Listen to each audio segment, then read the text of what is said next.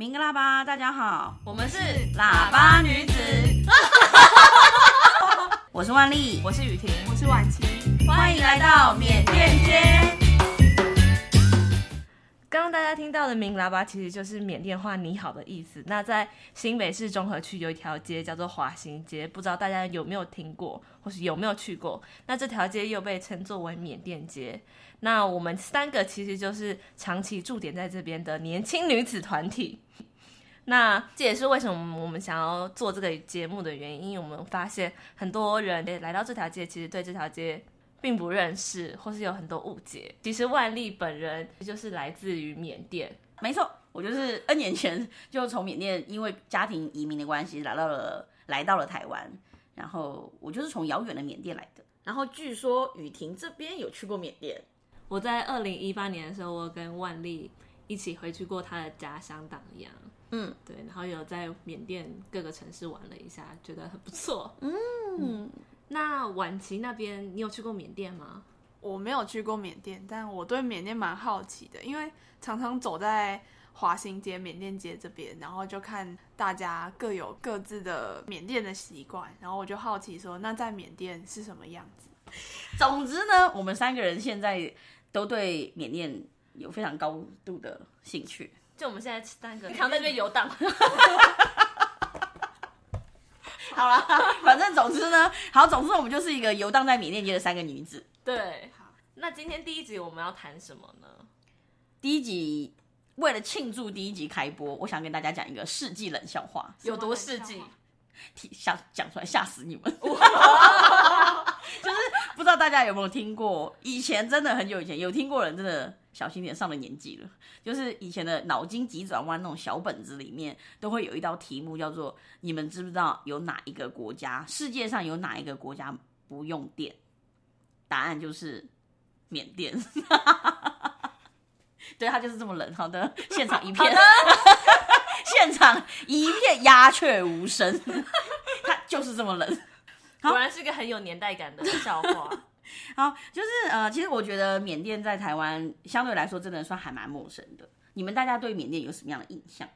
我会想到缅甸是有一个导演叫赵德胤，他拍了很多电影，比如说呃《再见瓦城》啊，《挖玉石的人》、《翡翠之城》。哦，对，他就就是讲到这个，大家有听过瓦城吧？有有那间泰国餐厅，对对对对对对，就是好。其实我们每这一集不是要帮他代言，我们这一集是要跟大家讲，就是说有关缅甸这个国家呢，就是在台湾虽然很陌生，可是缅甸其实离大家并不遥远。像譬如说大家有听过的那个那一间泰式餐厅瓦城，它其实是一个。缅甸的名称，然后刚刚婉琪说到的那个赵德胤导演拍的《再见瓦城》，还有那个《翡翠之城》的这些电影呢，其实都是缅甸还蛮有具有一些代表性的生活。他是拍就是底层挖矿挖玉石的故事。对，因为他呃缅甸其实很有名的就是缅甸玉跟翡翠嘛。那呃赵导演呢，他把就是因为我们看到的都是成品非常漂亮，但他其实背后有一些辛酸血泪史。他都会把它拍成一些故事。除了这个之外，你们还有别的印象吗？我记得我第一次去缅甸街的时候，大概是 N 年以前。好的，对，有了年纪的感觉。对对对，不能不方便透露，不方便透露。那我记得我第一次去的时候，我发现就是它其实是蛮短的一条街。那我发现很多人会坐在七楼，对。而且我去的时候，我记得那天那年是夏天，嗯。然后我发现就夏天就是很热啊，对。那为什么大家都不喝冰的，反而是拿着一杯热的奶茶在那边喝，然后我就觉得很好奇、很困惑。哦，这就是一个缅甸的自虐的个性 啊！没有了，没有没有没有没有，好，更正更正。其实那个是呃缅甸奶茶，因为缅甸奶茶就是它是一个缅甸人的一个很重要的生活习惯。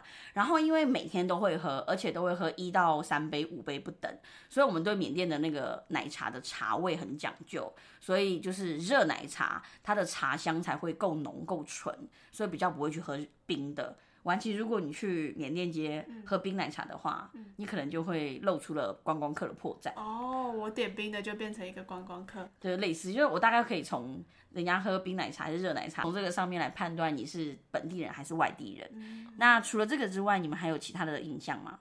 关于缅甸的？我记得第一次去缅甸的时候，我因为我觉得我不是一个很习惯穿拖鞋的人。但是我发现，在缅甸就是大家不管你去哪里，不管是什么正式场合，大家都穿拖鞋，都穿夹脚拖。对，那我就很不解，这样不是会不舒服吗？嗯，其实不会，就是其实穿夹脚拖是一个在缅甸是一个非常正式的打扮，你可以在婚丧喜庆都可以看得到大家穿夹脚拖，因为缅甸有非常多的寺庙。然后，因为你进到庙里面，你要你要脱鞋子，哦、那经常对经常穿穿脱脱的话，那拖鞋就会是一个很实用，很方便，对，很方便。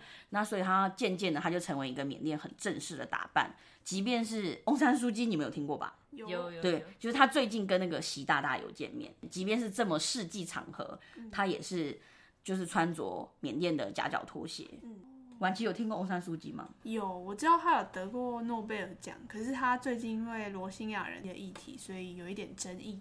嗯，对，就是其实呃，欧山书记在缅甸算是政治上的蛮有名的一个人的，然后他的爸爸就是缅甸的国父这样子。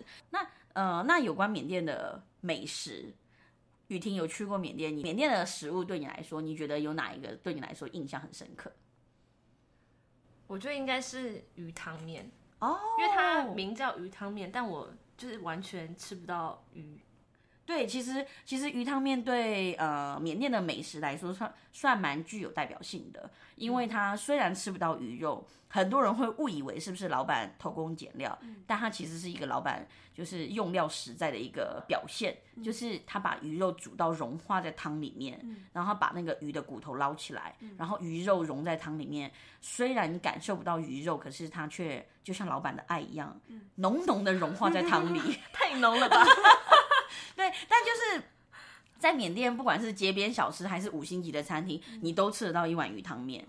只要你们敢吃鱼汤面，去到缅甸就不会饿死。嗯，所以鱼汤面算是一种国民的美食。对对对，非常就像相当于台湾的蚵仔米刷。哦，我以为是卤肉饭。啊，没有，它是面类，因为它是面类，我们要面类就要跟面类比。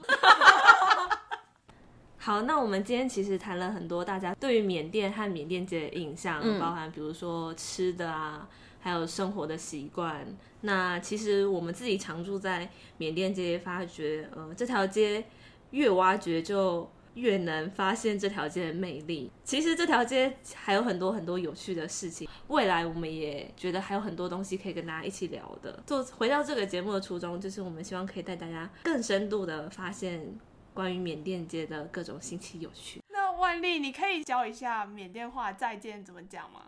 啊啊，就拜拜啊，就这样。对啊，哈，好了，那那就我们大家就用缅甸话的再见跟大家呃说再见吧。好，拜拜。好。